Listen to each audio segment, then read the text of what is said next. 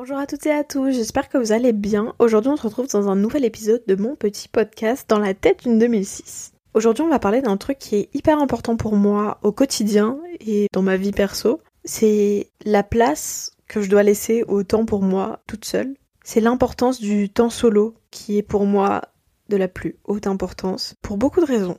Pour beaucoup de raisons c'est quelque chose qui fait partie intégrante de ma vie et que je n'ai pas le choix de faire entrer dans mon emploi du temps.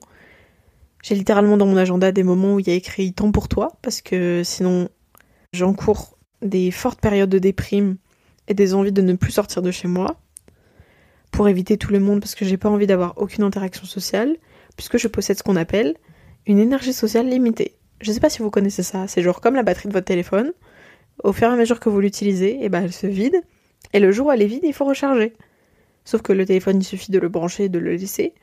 Moi, il suffit de me laisser seule dans ma chambre, et de me laisser faire ma vie. Pendant. Euh, ça dépend des moments. En général, ça peut être que quelques heures. Des fois, ça peut être toute une journée, ou tout un week-end, ou toute une semaine. Ça dépend d'énormément de choses et de combien j'ai pris sur moi ou pas. Mais c'est très fascinant comme truc. Et du coup, on va parler de ça aujourd'hui. J'ai des souvenirs que depuis quelques années de toute cette histoire de, batterie euh, sociale. Je crois qu'avant le Covid, ça n'existait pas pour moi. En tout cas, j'ai aucun souvenir de ça avant le Covid je crois que ça a réellement commencé après, mais qu'au début je m'en rendais pas du tout compte. Moi le Covid, j'étais en quatrième quand ça s'est passé. Et du coup on est retourné réellement au cours à la rentrée de troisième, donc ça fait rentrée de septembre 2020.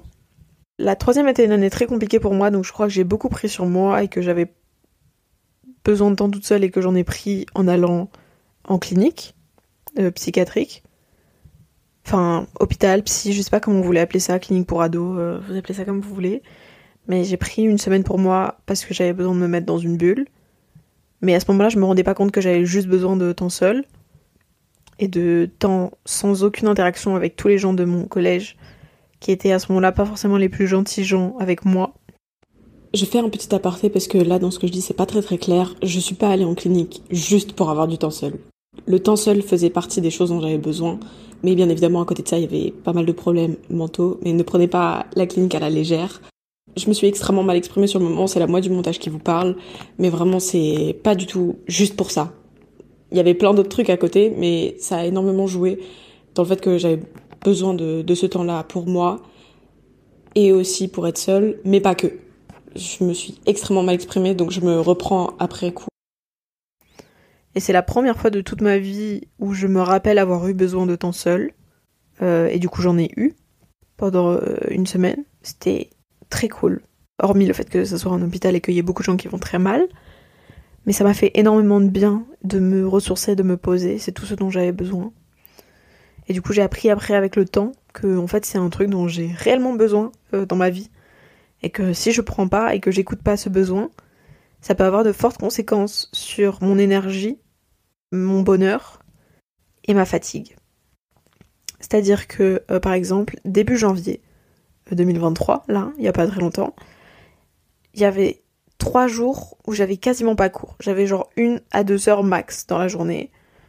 Et du coup, tous les jours après les cours, ou tous les midis, enfin vraiment quasiment tout le reste du temps, je le passais collé à mes potes. À mes trois besties, c'était trop cool, on s'amusait trop. Sauf que le troisième jour, moi j'en pouvais plus. Et du coup j'ai fait une sieste alors que mes potes étaient chez moi. C'est quand même que vraiment j'étais fatiguée quoi. Ça m'avait ça m'avait plus épuisé que d'aller en cours, de voir mes potes pendant trois jours d'affilée. Et en fait après ça, le week-end est arrivé parce que c'était un mercredi, jeudi, vendredi. Et le vendredi moi j'étais KO. Le week-end est arrivé, le week-end a commencé et j'ai dit en fait moi je ne veux pas retourner en cours la semaine prochaine parce que là je n'en peux plus. Je ne veux plus voir personne. Je ne veux rien faire, laissez-moi être dans ma bulle et ne plus parler à aucun humain.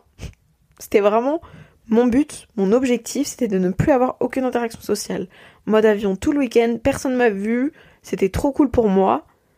Et en fait, mes parents m'ont dit bah on va pas te laisser faire ça parce que tu savais qu'en passant beaucoup de temps avec tes copains, il allait forcément avoir des retombées. Du coup, tu vas aller en cours et tu vas apprendre tes erreurs. Et du coup, la prochaine fois, tu sauras qu'il faut pas passer trois jours collés avec tes potes. Et j'ai compris. Et maintenant, je le sais. Mais c'est encore compliqué à, gérer et à vivre parce que euh, j'ai énormément peur de, manquer. Donc euh, des fois mes potes ils font des trucs sans moi. Et au plus le temps avance, au plus je suis ok avec ça. Mais avant c'était très compliqué. Puis j'ai peur d'être rejetée aussi, donc ça aide pas trop. Mais autant peur de manquer euh, des rêves, par exemple, qu'ils pourraient partager dans les moments où je suis pas là, ou des délires ou des trucs comme ça, vous appelez ça comme vous voulez, des private jokes. Autant j'ai peur qu'au final ils se rendent compte qu'ils sont mieux sans moi et que euh, j'ai pas besoin d'être là, quoi, pour que ça soit cool. Donc ça a été un peu compliqué euh, au début de, comprendre que moi j'avais ça et de l'intégrer dans ma vie, parce que c'est un vrai changement et un vrai équilibre à trouver. Il y a même des fois où je saute des repas familiaux et je dis à ma mère en fait maman je, je peux pas aller manger ce soir avec vous parce que euh, si je suis là je vais vraiment juste mettre une ambiance nulle et ça serait dommage pour tout le monde. Et moi, ça me permettrait pas de me reposer. Si je me repose pas, euh, ça va être compliqué demain d'aller en cours. Sachant que pour ma mère, c'est les règles, c'est les règles. Tu peux pas. Il y a très peu de règles qui ont des variations dans ma famille.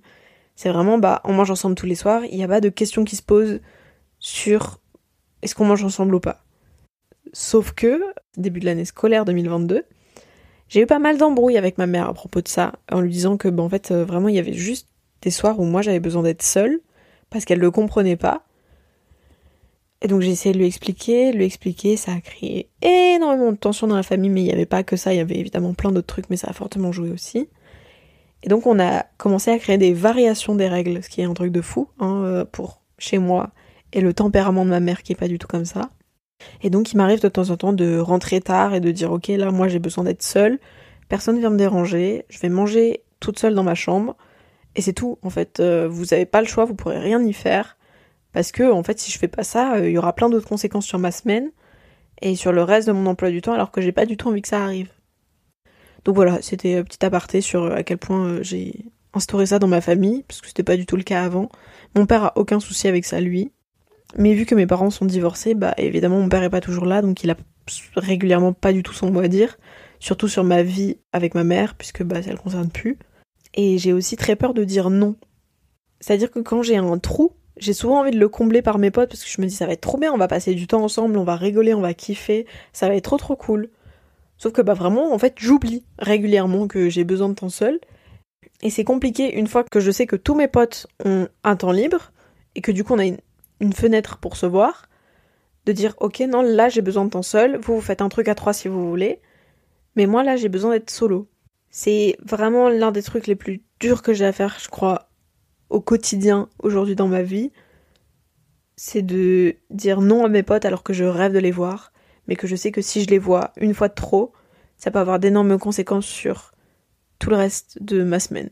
Donc j'essaye au fur et à mesure d'apprendre à équilibrer mon emploi du temps et à essayer de dire non à mes potes et de leur expliquer parce que en général euh, j'ai des potes, enfin en ce moment en tout cas, j'ai des potes sympas et du coup, ils comprennent que des fois, j'ai besoin de temps seul. Mais après, c'est aussi compliqué pour moi de voir que eux, ils font des trucs sans moi.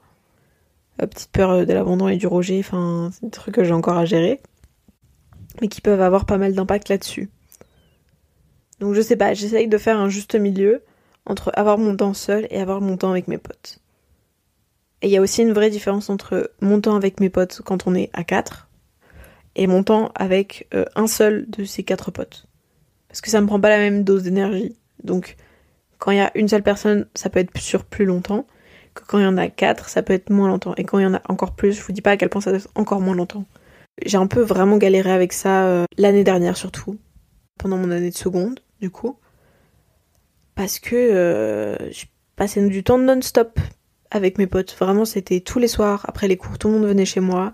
On prenait un goûter, Dès qu'on en avait l'occasion, on allait boire un verre en ville après les cours, on faisait des trucs, on bossait ensemble, on se lâchait pas. Vraiment, on se lâchait pas du tout.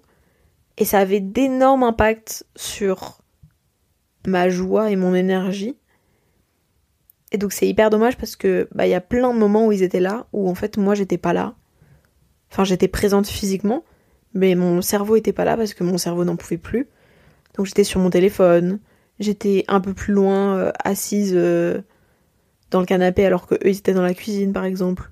Ou euh, assise sur une chaise à, table alors que eux ils étaient dans la cuisine. j'étais en train d'écouter de la musique, enfin j'avais mis une enceinte où j'étais en train de d'écouter la musique qu'il y avait sur l'enceinte et j'entendais que ça. Du coup, j'étais pas dans la conversation. Enfin bref, le, temps que je passe pas toute seule, il se paye forcément sur du temps que je passe avec les autres. Je sais pas comment dire. Et au plus je passe de temps avec les autres, au plus il me faudra de temps pour récupérer. Et l'année dernière, j'en avais que très peu conscience. Donc j'ai pas du tout fait attention à ça. Donc je me suis énormément laissé bouffer par ça. Mais j'étais pas du tout, du tout au courant, hein, que ce soit euh, dans mes potes ou dans mes relations amoureuses. Je crois mon inconscient le savait, mais mon conscient n'était pas encore à la page, tu vois. Il avait un peu de mal à rafraîchir et à se dire, ok, là, il y a un problème sur ça parce que quand on est seul, on va bien. Mais dès que on est trop avec les autres gens, il y a des problèmes. Il y a des problèmes, ça va pas. Les jours d'après, on n'a pas envie de se lever. On n'a pas envie d'aller au lycée. On a envie juste de vivre avec son casque sur les oreilles pour éviter n'importe quel bruit et n'importe quelle interaction. Il y a des fois ça marche et des fois ça marche pas. Et il y a des fois je passe du temps seul et en fait je me rends compte que j'ai besoin de beaucoup plus de temps seul que ce que je pensais. Euh, des fois ça peut me prendre vraiment quelques jours. Et quand il se passe des trop gros événements dans ma vie, genre des trucs qui étaient vraiment pas attendus et qui me provoquent énormément d'émotions ou de ressentis dans des extrêmes parce que je ressens beaucoup tout dans les extrêmes. Euh, je suis rarement dans le gris, je suis toujours dans le très blanc ou dans le très noir. Enfin, en tout cas, je l'étais parce que maintenant j'ai énormément travaillé là-dessus et je m'en sors de mieux en mieux. Mais je peux passer de hyper mal un jour au lendemain hyper heureuse. Pour vous donner une petite, euh, idée. Mais donc bref, quand il se passe un truc trop gros dans ma vie, il peut me falloir deux jours off chez moi seul toute la journée quitte à louper des cours, pour euh, aller mieux et prendre du temps pour moi, quoi. Et ça arrive pas à grand monde, et je sais que ma mère a énormément de mal à comprendre ça. Vraiment, c'est un vrai truc hein, dans ma famille de. Il faut encore que je te signe une absence parce que t'es pas allé en cours pendant deux jours parce que euh, il y a eu un trop gros truc. Enfin, ça l'était beaucoup plus l'année dernière que ça l'est maintenant. Elle fait des efforts. Je lui enlève pas du tout ça. C'est tout à son honneur et ça me rend extrêmement heureuse. Mais l'année dernière, c'était un vrai truc. Je trouve ça juste intéressant de préciser que même ma mère, elle n'est pas forcément à la page sur ça. Et que même si moi je le sais, elle, a beaucoup de mal à le comprendre et à le mettre en place. Et même encore aujourd'hui, euh, elle en a marre de signer mes absences pour ce genre de choses. Alors que même là, en début de semaine, par exemple, j'ai passé deux jours chez moi parce qu'il s'est passé un truc le week-end dernier avec mon père qui était compliqué. Et du coup, bah, elle, elle était là. En fait, moi, j'ai pas envie de signer cette absence parce que je comprends que tu besoin de passer du temps à la maison. Elle a pas du tout remis ça en question. Elle m'a pas réveillée euh, le deuxième jour parce qu'elle m'a dit, elle m'a pas forcé à aller en cours ou quoi que ce soit. Elle savait que c'était compliqué pour moi. Mais le fait de signer l'absence et de justifier cette absence, pour elle, c'est un vrai truc compliqué. Donc c'est-à-dire que là, elle m'a dit, bah tu verras ça avec ton père parce que c'est un peu de sa faute. Après, il est vrai que j'ai un peu profité de ce genre de situation l'année dernière parce que l'été dernier, je n'étais pas euh, au top de ma forme. Donc j'avais tendance à louper quelques cours. Et une fois que tu as commencé à louper des cours, c'est compliqué de aller tous les jours. Parce que tu te sens moins obligé et du coup c'est plus simple. Que cette année, je m'étais vraiment dit, ok, tu vas louper zéro cours. Donc euh, pendant toute une période, je me suis mis la pression pour aller en cours tous les jours et me forcer à aller en cours. Alors que c'est pas du tout comme ça que je fonctionne. Et qu'en fait, euh, dans la vie, il faut faire des compromis. C'est-à-dire que si je veux pouvoir aller en cours la fin de la semaine euh, dans, mes journées les plus importantes, peut-être qu'il faut que je prenne une matinée off ou quelques heures off pour dormir un peu et récupérer la potentielle insomnie que j'ai fait la veille parce que en général, quand j'ai pas assez de temps seul, ça se passe comme ça aussi. Je fais des insomnies. C'est très compliqué parce que en fait, c'est un sujet qui m'amène sur plein de chemins différents et que j'ai beaucoup de mal à cadrer parce que c'est encore très inconscient dans ma tête. Ça fait vraiment, je vous dis que quelques mois que je commence à vraiment me rendre compte de ça et que j'essaye quotidiennement de l'incorporer dans ma vie. C'est-à-dire que par exemple, là on est dimanche, donc vendredi soir j'avais une soirée, jeudi soir j'avais un concert, hier soir j'avais un babysitting, et là du coup aujourd'hui j'ai rien fait de la journée pour être capable d'aller en cours demain et toute la semaine qui suit. Parce que euh, je sais que si j'étais sortie aujourd'hui ou j'avais fait un truc aujourd'hui, humainement ça aurait été compliqué pour moi demain. Alors que, euh, enfin voilà, c'est juste, je sais pas.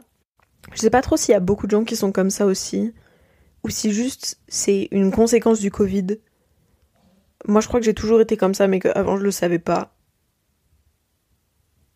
Mais je crois que le Covid a beaucoup joué sur ça pour beaucoup de gens. Parce que du coup, pas on était habitué à être plus seul. Moi, je crois que des fois, juste mon cerveau, il a besoin de se reposer un peu et de pas avoir des milliers d'informations qui viennent de l'extérieur. Et souvent, j'ai aussi besoin de me poser sur des réflexions euh, toute seule. Que s'il y a des gens autour de moi, j'arrive pas à le faire. Parce que je, réfléchis euh, tout le temps. Donc, euh, même quand il y a des gens autour de moi, j'arrive à le faire, mais je suis plus apte à le faire quand je suis toute seule. Et je me pose d'autres questions sur d'autres sujets, etc. Enfin, c'est compliqué à expliquer, parce que même moi, je, je comprends pas trop. J'ai plus d'autre choix que de m'octroyer des temps pour moi toute seule et de m'imposer sur tout ça.